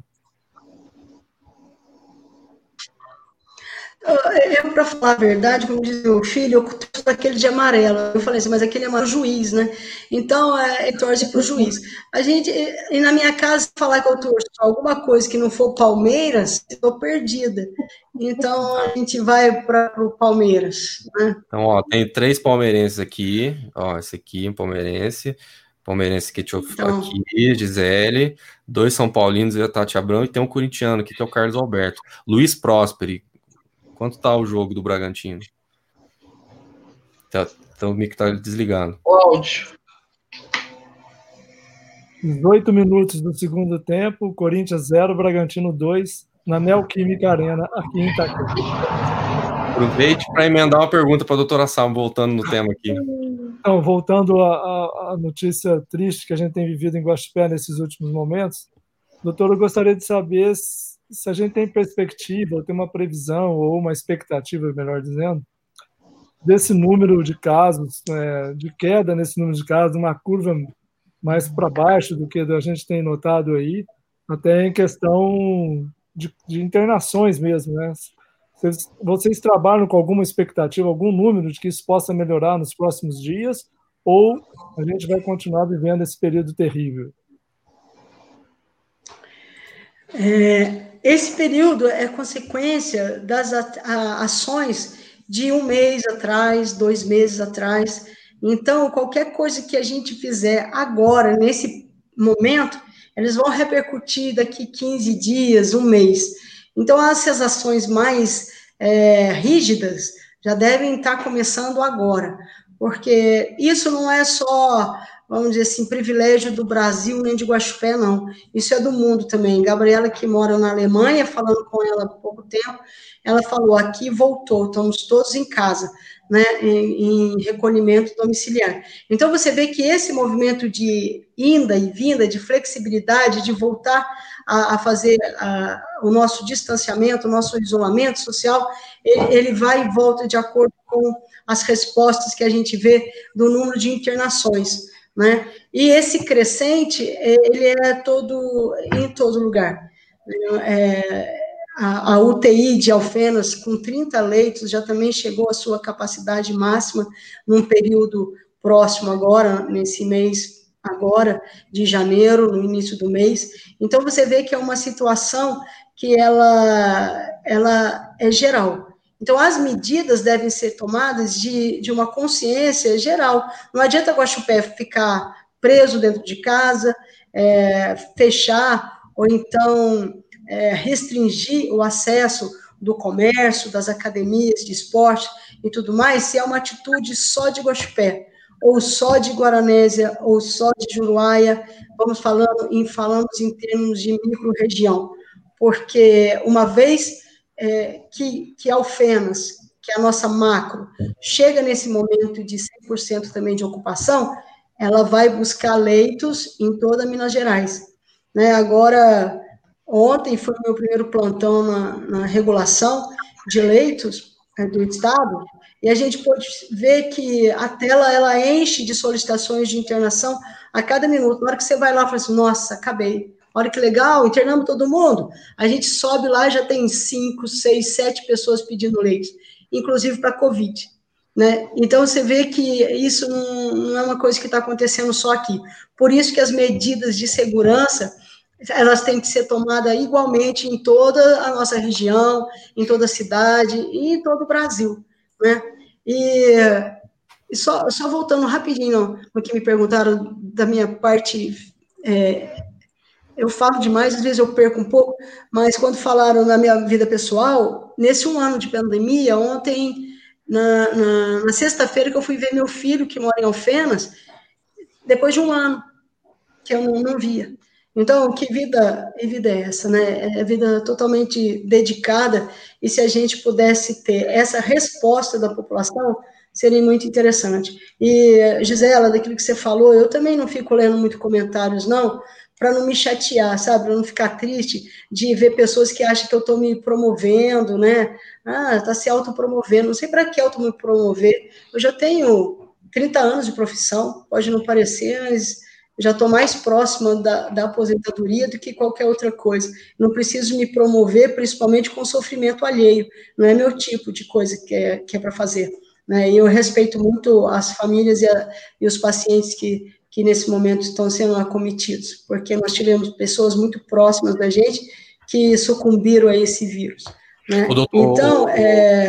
Próspero, é, já interrompendo a doutora Salma aqui, se a gente fosse transformar essa live num texto, né, o Luiz Próspero, jornalista que trabalhou trinta e tantos anos no Estadão, é, um especialista em texto, né, o Carlos Alberto também, que é, tem, hoje é o multijogo sério, é uma multimídia, né, mas o Carlos Alberto começou no jornal impresso, se a gente fosse fazer uma manchete com o que a doutora Salma falou, eu faria o seguinte, é, fiquei um ano sem ver meu filho, diz médica que trabalhou é que trabalha na linha de frente da Covid-19. Acho que essa seria, seria a manchete desse vídeo aqui, né? Um ano sem ver o, sem ver o meu filho. Bom, bom, quem é que tem pergunta aí para a gente encerrar? Já são 9h28, Gisele. Microfone fechado. Continua fechado. Microfone. Aí. Alô. Aí. É, 217 mil mortos temos no Brasil hoje. Desses, 27 são guaxupianos. A ciência tem pressa. A medicina tem pressa. A política não tem nenhuma pressa. Que a gente pode avaliar aí e prestar bastante atenção é que quanto mais mortos nós tivermos e quanto mais tempo essa pandemia demorar a passar, mais a economia vai ruir nesse país. Prestem bem atenção nisso. Não existe essa luta vida versus economia. A verdade é essa. Quanto mais mortos nós tivermos, mais a economia vai ruir. Doutora, temos a vacina. Eu gostaria de terminar pedindo que a senhora convidasse a população guaxupiana a se engajar na campanha da vacinação, que vai demorar. Diga-se de passagem, pela falta de vontade política, porque era era para a gente ter muito mais vacina agora. O Brasil tem capacidade e tem competência para produzir a sua própria vacina, mas por falta de vontade política, nós dependemos de terceiros. Mas eu gostaria que a senhora convidasse a população guaxupiana a se engajar na vacinação de 95% da população, já que a meta vai girar ali, não sei, eu acho que vai girar em torno de 70%, mas vamos atingir isso, 95% da população.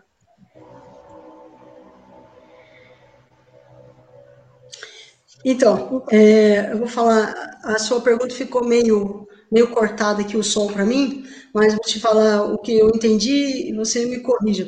É, é muito triste a gente ver esse país tão continental que nem o Brasil, tão rico, tão extremamente rico, mesmo em recursos financeiros, porque com toda essa roubalheira que a gente vê no governo, e ainda se ele sobrevive, né? Ele ainda em bilhões, em trilhões, em milhões. Milhões é dinheiro pouco, né, para o brasileiro, ou para uma grande parte dos brasileiros. Né? E, e com isso tudo, a gente não vê esses bilhões, esses trilhões sendo investidos em saúde, em tecnologia, em rapidez de fabricação, de incentivo aos nossos cientistas, tanto que é, desde a minha época do cursinho, quando eu falava assim, ah, quero ser cientista, os meus professores do cursinho falavam assim, vai morrer de fome no Brasil, ou então vai ter que ir para fora para ser reconhecido como cientista. E nós temos aqui tantas mentes brilhantes no nosso país, né, é, à frente dessas inovações da, da vacina, de separar o vírus né, e de identificar as partículas necessárias para a produção de vacinas, e não temos o respeito daqueles governantes que deveriam se ajoelhar na frente dos nossos cientistas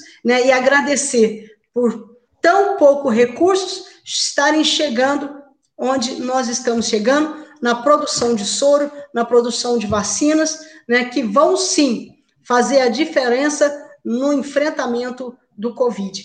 Então, eu peço para aquelas pessoas que são descrentes de vacinas, para que é, nem se for por amor a ele mesmo, assim que nós tivermos todas as vacinas disponíveis para a população em geral, que se vacinem, que se protejam, que protejam as pessoas de dentro da sua casa, né, ou fora também, né? A vacina é a nossa grande luz no final do túnel. E ela, com sinceridade, chegou até antes da minha previsão, porque os textos que a gente lia, e eu leio muita coisa nossa, brasileira, porque não dá para eu querer que a nossa é, que o nosso dia a dia aqui seja igual ao da Europa ou de qualquer outro lugar. Então, é, as expectativas era para o segundo semestre, era para agosto. Então, quando falaram assim, nós vamos vacinar, em todo mundo foi um misto de alegria, de surpresa, de, de vontade. Muita gente chorou ali na hora que estava tomando a vacina da Santa Casa. É um momento importante. Aí todo mundo começou a fotografar, fotografar, eu falei assim, mas, gente, aí eu percebi que a importância histórica, a importância é, de um alívio de se sentir um pouco mais protegido, porque mesmo que você esteja vacinado, você tomar todas as medidas, porque você pode se infectar da mesma forma, né? Só que a sua reação a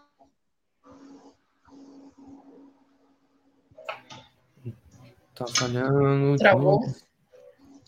Vamos ver se vai voltar.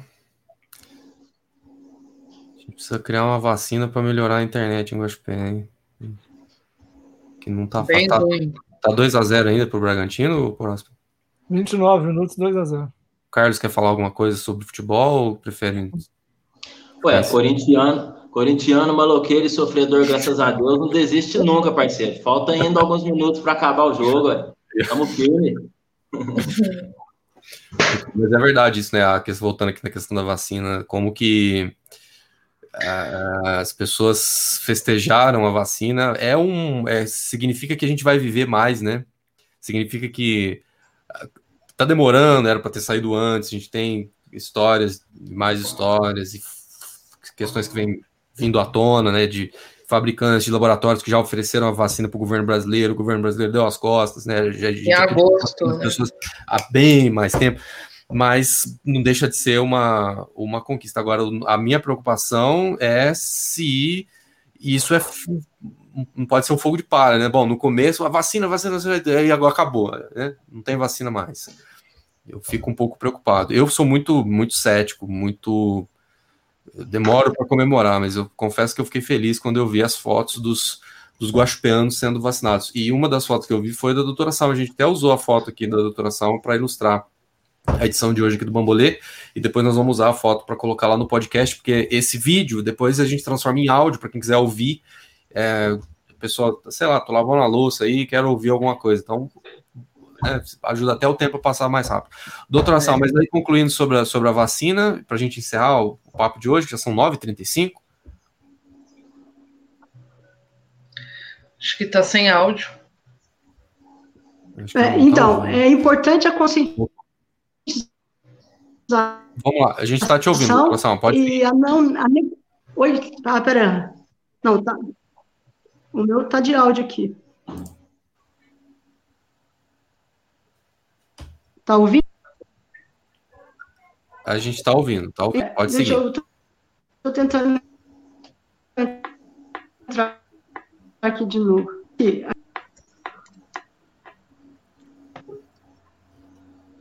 É, tá, tá tentando fazer uma outra conexão aqui. Vamos ver aqui, agora sim. Vamos tentar pelo outro, pelo outro dispositivo aqui. Aí, agora sim. É bem melhor. Agora, pelo outro, pelo outro dispositivo aqui. Aí, agora. Então, então a, a consciência que a gente espera, Gisele, de toda a população é, Deixa eu desligar aqui, que tá, é que tá com assim for disponível. Não, já, já diminuiu, já fechei. Aí, agora a gente está te ouvindo, vamos lá. É que as pessoas não tenham preconceito para vacinar e entendam da necessidade da vacina. É só assim que a gente vai ficar livre é, de casos tão graves e de tantas internações e de tantas mortes pela, pelo SARS-CoV-2. Né? Muito bem. Gente, podemos encerrar ou tem alguém que quer fazer alguma pergunta muito necessária sobre algo que a gente não fazendo? Eu quero fazer uma pergunta inspirada na, naquela vez que o Próspero perguntou para o Dr. Cláudio e perguntar para a doutora Salma qual que foi a sensação ao tomar a vacina, receber a vacina, né? E gratidão, viu, doutora, pelo teu empenho, pela tua dedicação, pelo esforço e muita força. Estamos todos aqui, boa parte, acredito eu, vibra para que a senhora continue firme, contribuindo e dando bom direcionamento aos trabalhos nesse momento tão laborioso, vamos dizer assim, viu? Obrigado, Tati. É muito importante isso, porque a gente às vezes acha, se pergunta, será que não está sendo suficiente tudo que a gente está fazendo? Em que momento que as pessoas não entendem o que a gente está falando e não reconhecem o trabalho dos profissionais de saúde e dos profissionais gerais, né, que atendem na Santa Casa, nos postos de saúde e em todos os lugares no combate à, à Covid, né? Mas é uma sensação que nem eu te falei, na hora que começou a preparar, parecia é, assim um filme, né? Um filme extraordinário onde que a gente estava é, presenciando, que nem deve ter sido o momento da quando foi o primeiro paciente que recebeu a penicilina, algum momento especial assim, né? E, e ver os pessoal, o pessoal da vigilância, é, lá da Secretaria de Saúde, preparando aquele, aquela vacina, eu fiquei sentada na cadeira assistindo, Aí, na hora que foi vacinar, o pessoal foi chegando, aí eles falaram, vamos fazer na senhora? Eu falei assim, não, não, não, doutora Tássia, vem aqui, porque a Tássia está lá todos os dias na UTI, né, de segunda, agora até no sábado também, e, e de frente com o perigo, todos os dias, eu falei, você vai vacinar primeiro. Né, e vacinou, e quando eu vi as pessoas se emocionarem por estar vacinando, chorando, mesmo, sabe, uma sensação de, de como se uma paz, né? Eu imagino a gente num campo de guerra, numa trincheira que nem a gente está todos os dias, e de repente chega um caminhão, né? Que nem quando foram salvar o pessoal do Holocausto, que vem, sabe, uma bandeira da ONU, uma bandeira branca, salvando todo mundo naquele campo de batalha foi, é uma sensação indescritível, é uma emoção que vai ficar para sempre. Tanto que eu ficava assim, não, vem aqui, eu ficava puxando o pessoal para vacinar, sabe? Porque é, eu achei que foi muito importante. Quando todo mundo fotografando, eu falei assim, gente, nós estamos vivendo um momento histórico, né? Se não no Brasil, pelo menos aqui para Guaxupé, né? Para nossa Santa Casa, e foi um momento de muita esperança, que eu, que eu senti pela primeira vez que a gente tem condições de, no tempo até menor do que eu imaginava, de a gente vencer esse vírus e se cuidar, né? Isso tudo foi um recado para o nosso planeta, se cuidar, para que não apareça, de repente, uma superbactéria, né, um, um outro vírus com outro nome, né, ou um satélite, uh, perdão, um meteoro que caia sobre nós, acho que é um aviso para a gente, para a gente prestar mais atenção no planeta, prestar mais atenção nas pessoas, voltar para as necessidades que são realmente importantes na nossa vida, né, que é principalmente cuidar de nós mesmos. Né, eu vivi um, essa pandemia muita solidão nesse sentido, de estar sozinha, muito por opção, mas pelo também pela responsabilidade de ser um momento de extrema solidão, de se pensar muitas coisas e, e buscar o essencial para nossas vidas, que ele está muito próximo do que a gente imagina. Nós não precisamos de muito. Tem até, diria que, milhares e milhões de pessoas no mundo perceberam que o que a gente precisa mais para estar vivo é respirar. Respirar o ar que está à nossa volta, isso não tem preço, isso é de graça, e que, que assim continue. Que a gente não tenha que pagar um preço tão alto para a gente respirar. Né? Isso aí. É isso que eu, eu acho que assim a gente encerra muito bem a conversa aqui com a doutora Salma Galati, são 9h42. É, agradeço muito a Tati Abrão, que passa a compor a nossa bancada fixa aqui do Bambolê, Luiz Prosperi, que está sempre com a gente desde o início, a Gisele Bilek, que também faz parte da nossa bancada de todos os programas, o Carlos Alberto do Jogo Sério, que faz parte da rede aqui do Bambolê, que abre espaço aí na página do Jogo Sério para a gente retransmitir as nossas conversas. Muito obrigado a todos vocês e um abraço especial para a doutora Salma Galati, que faz esse trabalho muito importante na, de conscientização e de, de tratamento das pessoas, né? Um trabalho de salvar vidas na Santa Casa. Quem é a, a Valentina? Fala um oi aí. Valentina, fala oi lá. E aí, Valentina? Tudo bem? Ela e a irmã dela são as donas do jogo sério. Vieram ver se o pai está trabalhando certinho. É mole? Muito bom, muito bom. E obrigado, doutora Salma, por salvar a vida das pessoas e por se dedicar tanto à nossa comunidade, à nossa região. Até uma próxima. O Bambolê fica disponível em áudio, é. vídeo aqui no Facebook, no YouTube, facebook.com.br bambolegospé, no Facebook, é, no, no, no, podcast, no Spotify, nas plataformas de podcast, você pode ouvir a gente em qualquer lugar, pode compartilhar, participa do grupo de WhatsApp do Bambolê para receber as notificações sobre os próximos programas.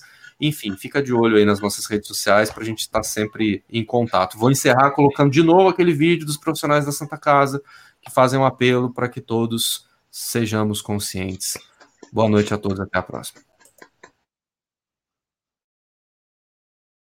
Meu nome é Marilza, eu trabalho na UTI Covid da Santa Casa de Guaxupé. Eu sou a doutora Tássia, médica da UTI Covid. Eu sou técnica em enfermagem e faço parte da equipe do pronto-socorro. Sou enfermeira da Santa Casa de Guaxupé. A gente está aqui dentro trabalhando para ajudar vocês. Vocês viram os pacientes todos entubados devido ao Covid-19. Está tendo muito caso positivo aqui em Guaxupé. Os leitos da Santa Casa estão ficando lotados. Estamos trabalhando dobrado. Estamos fazendo cargas horárias de 18 horas de serviço. Só quem está aqui dentro do hospital, quem está dentro da linha de frente, trabalhando dentro da terapia intensiva, tá? Que sabe o sofrimento de cada um. A Quemata tem aumentado muito sobre os casos de Covid. Está extremamente exaustivo trabalhar. Maquinário a gente consegue, cama consegue, todo o material consegue. Mas e os profissionais? Tenham consciência que isso vai passar. Fiquem em casa. Por vocês e por nós também.